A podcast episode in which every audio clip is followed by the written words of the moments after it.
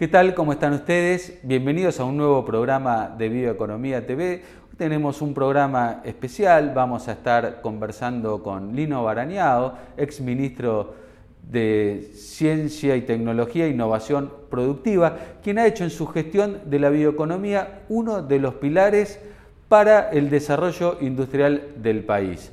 Les propongo ir eh, rápidamente a la presentación del programa y a la vuelta estamos conversando con Lino.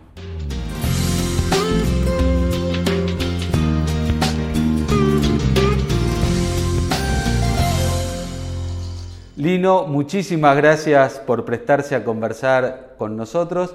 Bueno, a lo largo de, su gestión como ministro de Ciencia y Tecnología, eh, usted le ha dado a la bioeconomía como uno de los sectores de gran relevancia para el desarrollo tecnológico o industrial del país. Em, ¿Cómo ve el futuro de la bioeconomía o el potencial de la bioeconomía para eh, la Argentina? Bueno, yo creo que la Argentina puede eh, recurrir a la bioeconomía para lograr el desarrollo que está siempre pendiente.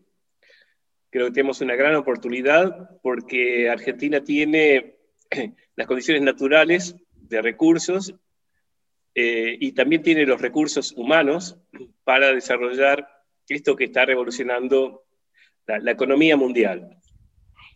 Eh, ¿Por qué la bioeconomía es además importante? Porque entraña una visión más amplia del desarrollo. O sea, siempre digo que es una economía biológica, una economía que tiene en cuenta al individuo, que no se fija solo en la rentabilidad, sino que tiene en cuenta cosas que hasta no hace mucho no, no entraban en la ecuación, como, eh, como el mantenimiento del medio ambiente, el cuidado del medio ambiente y el desarrollo humano, la creación de empleo de calidad. Por eso em, la bioeconomía puede ser el eje central de un proyecto de desarrollo del país, pero eso no ocurre espontáneamente. Lo que hay que hacer es trabajar para eh, poder aprovechar las oportunidades que se van abriendo en las distintas áreas. Y yo creo que hay que prestar atención a un fenómeno que, se está dando, que es eh, este, esta bifurcación de la agricultura, de alguna forma. La agricultura tradicionalmente ha sido, desde Argentina, sobre todo un proceso industrial, centralizado en, cuatro o cinco cultivos fundamentales, de los cuales ha vivido el país. Eh, y esa esa función va a tener que seguir manteniéndose porque eh, va a haber 2.000 millones más de personas en el planeta que tienen necesidades alimentarias. O sea que eh, tenemos que además considerar que si no aumentamos los rindes, necesitaríamos un 70% más de tierra para alimentar a la, humanidad si se mantuvieran las demandas actuales. Entonces es imprescindible aportar tecnología eh, al agro lograr producir más eh, con menos tierra, esto que la, Royal Society llama la, intensificación sostenible. ¿no? Y no es, un desafío menor, porque eh, tradicionalmente se, puede se ha mejorado el rendimiento, pero a expensas a veces de eh, mayores recursos. Hoy la, agricultura produce 10 veces más que hace un siglo, pero, requiere casi un, nueve veces más energía y recursos que lo que hacía. O sea que eh, ese incremento de rendimiento se ha dado a partir del uso indiscriminado del agua y los nutrientes, que ahora es, es lo que tenemos que revertir. Hay que aportar tecnología, podemos aumentar la producción, yo creo que eso es factible, pero eh, podemos hacer todo eso y no crear más empleo en, el agro. Podemos duplicar la producción por hectárea de cualquier cultivo y eso no implica tomar más personal. Eh, y, hay una creciente tecnificación.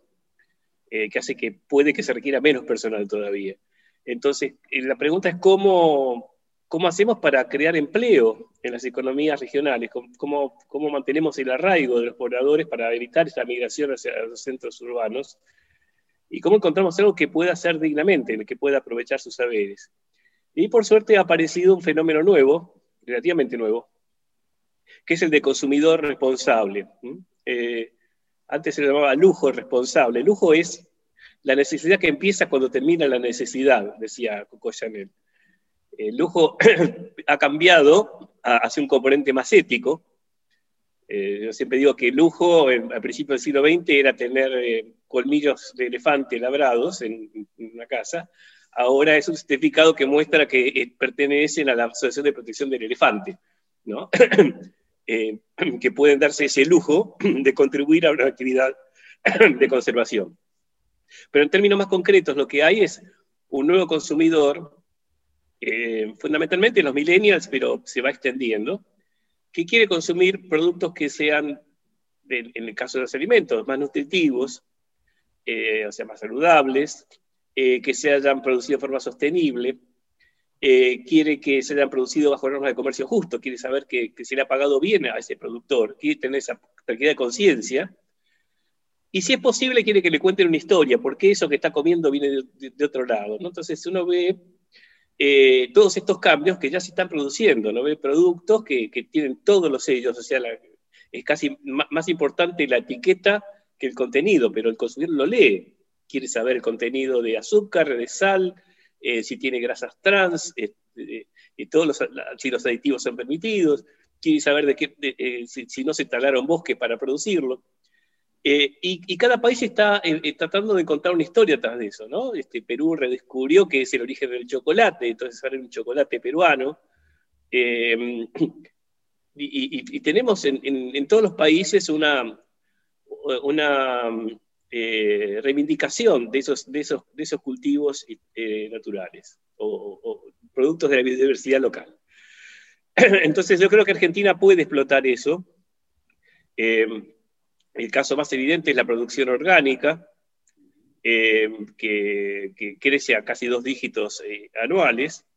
yo tenía una posición bastante hostil hacia la agricultura orgánica porque científicamente no hay pruebas de que sea, de que sea mejor, ¿no? O sea, un tomate orgánico y uno normal eh, no necesariamente es mejor para el medio ambiente. Hay estudios que muestran que si Inglaterra se convirtiera en cultivo orgánico sería un desastre ecológico, podría que talar una superficie equivalente al Amazonas para compensar por la menor productividad.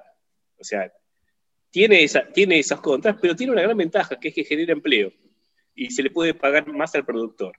Entonces no sustituye la agricultura industrial, es, un mercado por ahora de nicho. Esto no descarta que a futuro se le exija a la agricultura industrial esto mismo, pero hoy por hoy está dividido. Entonces yo creo que lo que tenemos que empezar a, trabajar es en, las cadenas de valor que podemos crear en Argentina, que generan empleo y divisas a nivel de las economías eh, regionales. Y esto es un poco lo que, lo que he venido trabajando ya sobre el final de mi, de mi mandato anterior y que estoy haciendo ahora este, con, con, con Inagro. Que, eh, volviendo a este tema, ¿no? ¿dónde ve usted las oportunidades para desarrollar estas cadenas? Hay muchas oportunidades. Yo un poco eh, eh, eh, me he dedicado a recabar este, manifestaciones de interés, o sea, gente que, quiere, que pregunta de afuera si se produce algo acá eh, y viendo si es factible, ¿no? Y tenemos algunas cosas que históricamente ya, las venía trabajando, como el tema del bambú, que es algo que, acá se, desconoce, eh, a pesar de la enorme tarea que ha hecho Miguel Campos para tratar de popularizar esto, pero todavía no se armó la cadena de bambú, tenemos eh, algunos miles de hectáreas plantadas con bambú, este, misiones este, que no se aprovechan. Y siendo que hay un mercado creciente, hay una demanda insatisfecha porque es un biomaterial eh, eh, con muchísimas prestaciones, permite crear empleo, permite generar este, productos elaborados, no solo las, tablitas de, cocina que, que dicho sea de paso, aparentemente IKEA está, bueno, una de las demandas que hay es ver si se puede producir acá porque se va a instalar en Chile, en Chile no hay bambú y quieren saber si, si pueden proveerse de eso, o sea, hay un mercado concreto, hay, hay este, productores de aglomerados de, Estados Unidos que están preguntando por el bambú de acá, que tiene características diferentes al de, de China, eh, carbón activado, brotes, se importan 5 millones de dólares de brotes de bambú para el consumo de la comunidad asiática, y hay bambú comestible acá, no sé, simplemente hay que saber procesarlo. Y esto generaría empleo, eh, este, en muchos casos, como una alternativa al tabaco, que es un cultivo que va a ir decayendo con el tiempo.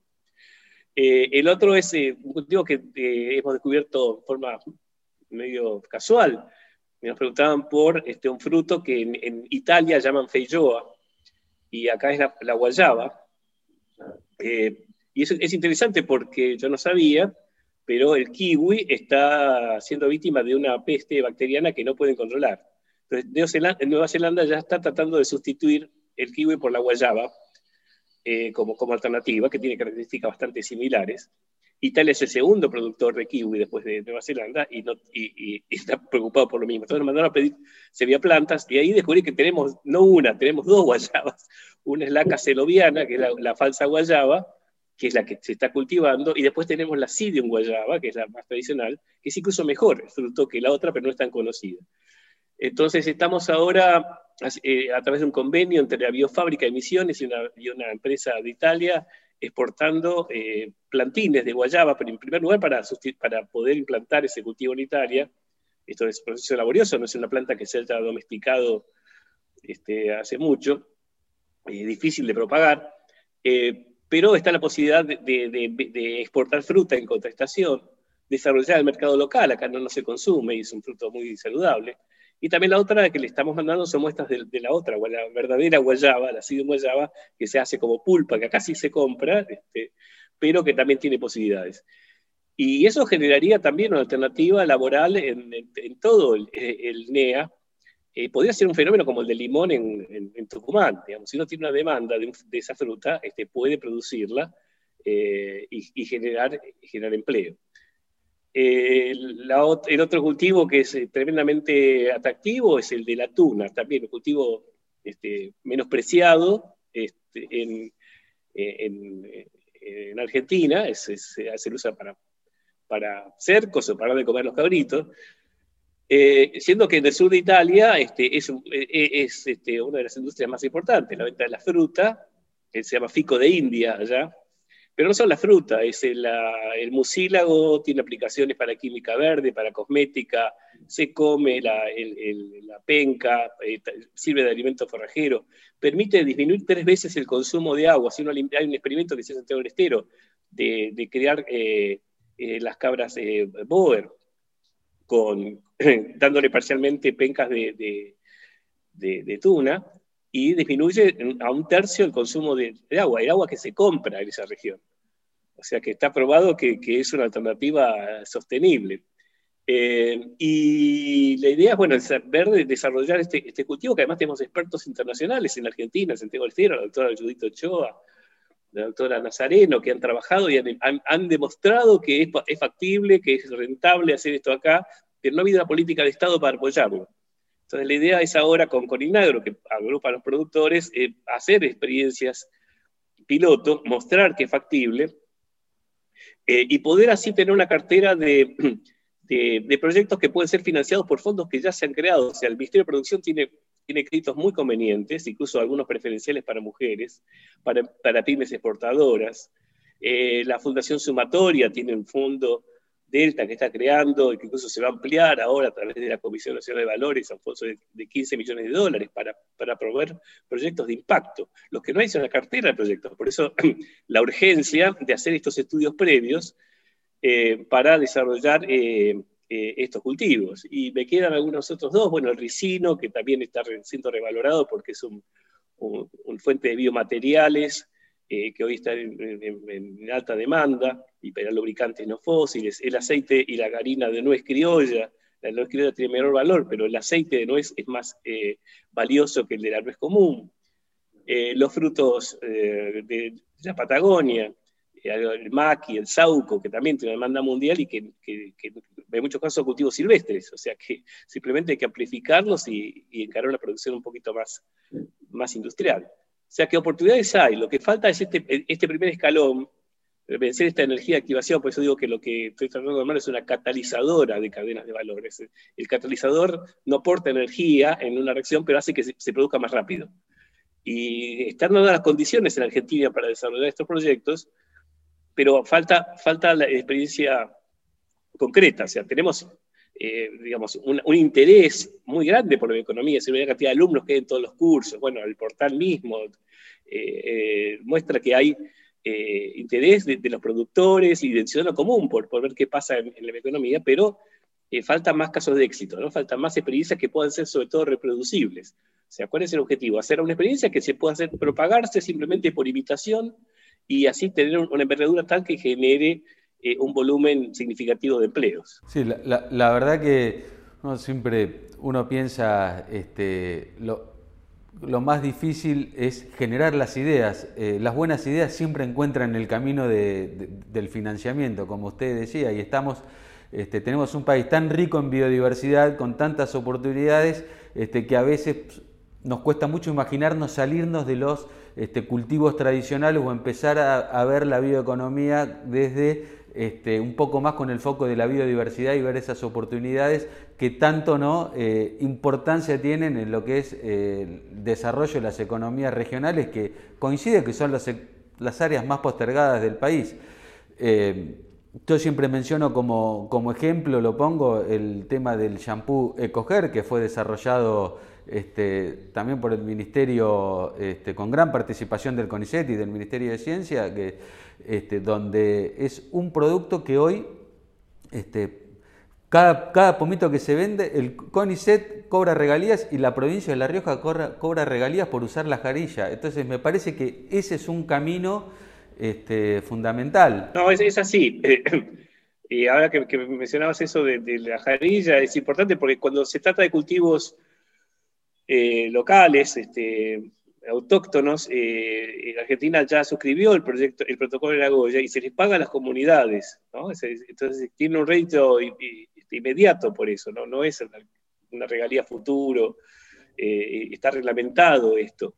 Eh, y les permite un poco tener ese componente de dignidad, decir, bueno, esto se, produce porque mis ancestros cultivaron, detectaron e, esta planta, la mejoraron en muchos casos, porque hay variedades autóctonas que han sido parcialmente mejoradas, eh, y es muy distinto eso a tener que ir a trabajar a una fábrica en otra ciudad y, perder el, arraigo, ¿no? Eh, me parece que em, esos son componentes que, están eh, o estuvieron ausentes en las políticas y, que ahora es, posible desarrollar experiencias en ese sentido por esto que decía, este fenómeno nuevo de, que hay un mercado.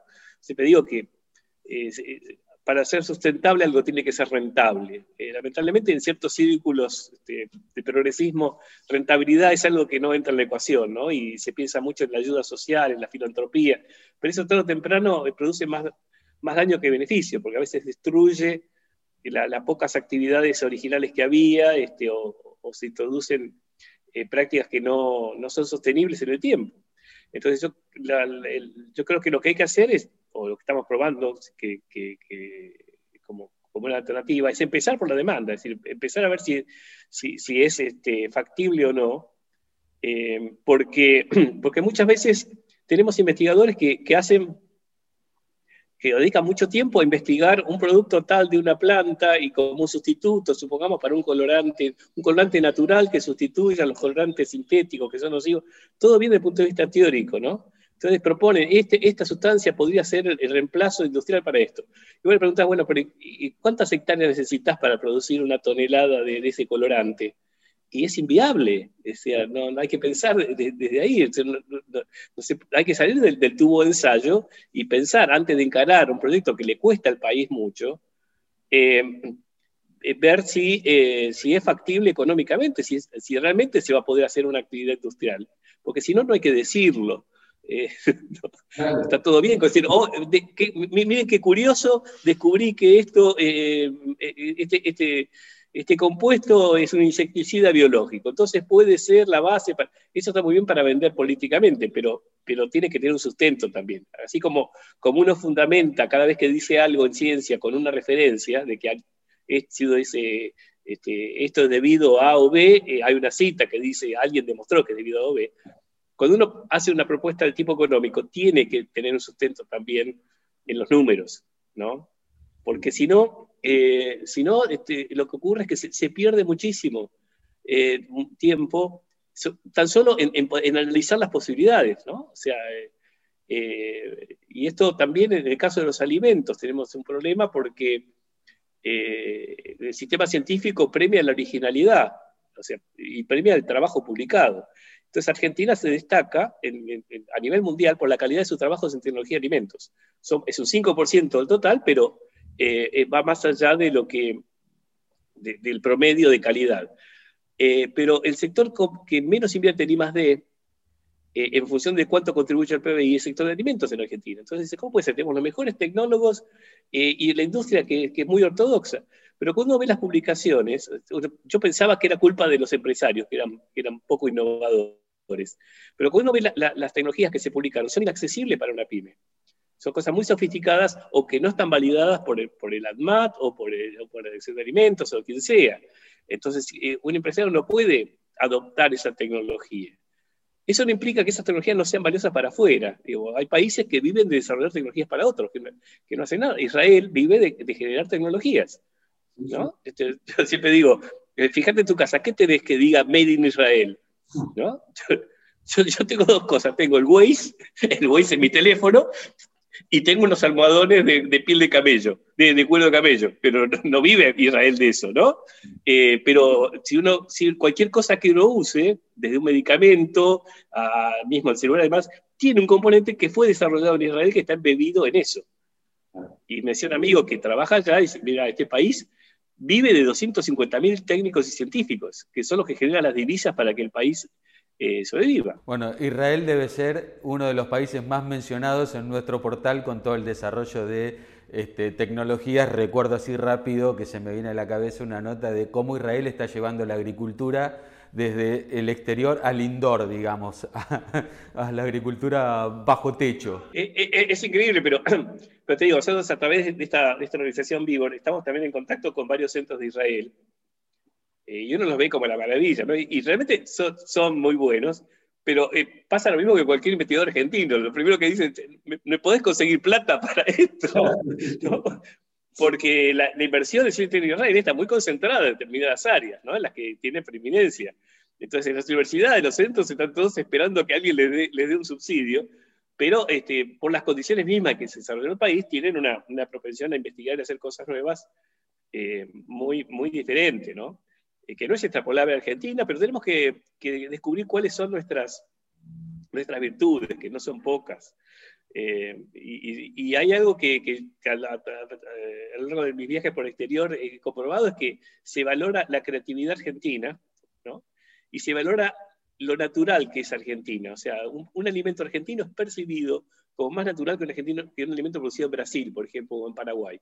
Bueno, qué loco, porque eh, uno tiene en general la noción escucha ¿no? y siempre se está hablando de la Argentina, la soja transgénica como algo negativo, algo feo, qué sé yo, y mire el concepto. Y, es muy curioso. Este, tengo un amigo argentino que, de amigo italiano que quiere promover las cosechas argentinas, ¿no? Dice que yo quiero decir que las cosechas argentinas son las mejores del mundo. A ver, ¿cómo puedo decir cosechas en una forma elegante? ¿Sabes cuál es la palabra italiana elegante para cosechas? Messi. Messi quiere decir cosechas. Es, como en el, castellano oculto mieses, es la misma raíz latina. ¿no? Entonces este, registró la marca Le Messi Argentine. Y es que no es objetable porque es una palabra.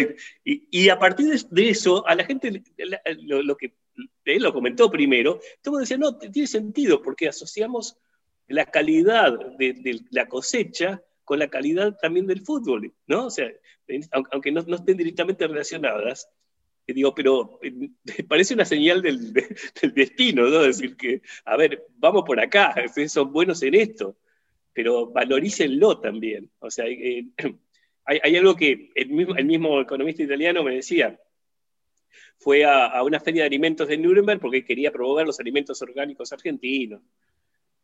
Y, vino decepcionado, dice, pero yo, veía la gente de Bolivia, de Colombia, de Perú, venía con, alimento elaborado de altísima calidad, con un packaging de primera.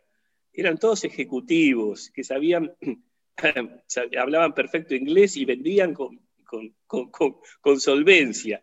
Y, Argentina estaba vendiendo containers o, bolsas de, granos. ¿no? Esa es una disparidad muy grande. Si de alguna forma estamos perdiendo ese tren. No es culpa del empresario, tenemos un, sistema impositivo bastante perverso que castiga al que elabora. ¿no? Eh, paga más. Entonces, eh, bueno, son cosas que hay que revertir y por eso, por eso no basta con eh, promover al productor, promover el cultivo, uno tiene que recorrer toda la cadena y ver dónde está estrangulada esa, manguera, ¿no? Porque si no, no va a salir nada. Entonces, y lo que va a hacer es inundar acá atrás. Entonces, lo que hay que hacer es abrir todas esas llaves, esos cuellos de botella que dicen los americanos, y, lograr eh, un sistema coherente, ¿no? De los incentivos estén alineados con las políticas de promoción, ¿no? Que, ahora hay, hay una especie a las, quejas que hay sobre regulación del Estado para distintas cosas. Bueno, también hay que, hay que, hay que obtener eh, una, armonización de los aspectos legislativos y, eh, y, positivos, digo, para desarrollar determinadas producciones y tener alternativas, ¿no? Sobre todo porque eh, vemos lo que pasa cuando, dependemos solamente de commodities, o sea, estamos sujetos a las oscilaciones de los mercados y, eso eh, afecta mucho la, posibilidad de hacer prospectiva a largo plazo. Eh, y la otra es que eh, no estamos aprovechando la, posibilidad de agregado de valor a nivel local. Estamos contentos porque entran divisas cuando hay una buena cosecha, una buena cosecha, un buen precio, pero mientras tanto hay gente que no está en esas cadenas y que no, no, no, no, hay, no hay mucho derrame. ¿no? Al sumo lo pasa un poco menos peor. Eh, y eso no es aceptable cuando el país realmente tiene, tiene posibilidades de hacer las cosas distintas. No estamos condenados a, este esquema. Eh, sobre todo porque, es más, el mundo está preguntando qué podemos hacer. O sea, no, podemos dejar pasar e, esta oportunidad. Sin duda, creo que tenemos una oportunidad enorme, sobre todo eh, en el interior profundo, en las economías regionales y a partir también de estos estas alternativas que usted este, nos planteó con estos cultivos un poco olvidados. Eh, la verdad que da para hablar horas sobre este tema con usted, este, súper apasionante, pero nos corre, se nos acaba el tiempo. Eh, así, bueno, le agradezco mucho, Lino, por, prestarse a conversar con, nosotros. Es un orgullo enorme tenerlos en nuestro programa y este, lo invito a seguir conversando en otra oportunidad. Eh, y seguir profundizando sobre todas estas enormes oportunidades que tenemos y que ver cómo las podemos aprovechar. muchas gracias. ha sido un placer. ¿eh? les deseo éxito con el portal y espero más adelante poder ir contándoles cómo avanzan estas iniciativas. Lamentablemente nos hemos quedado sin tiempo y hemos llegado al final de nuestro programa. Da gusto, muchísimo gusto, escuchar a Lino Barañao, la verdad que uno eh, no quiere preguntar para no interrumpir, por eso le agradecemos enormemente su tiempo y su predisposición para conversar con nosotros. Como siempre, los invitamos a seguirnos a través de nuestras redes sociales, a suscribirse a nuestro newsletter, a recorrer todo el portal de bioeconomía.info para estar enterado de todo lo que pasa en el mundo de la bioeconomía. Muchísimas gracias a ustedes por acompañarnos y los espero la semana que viene.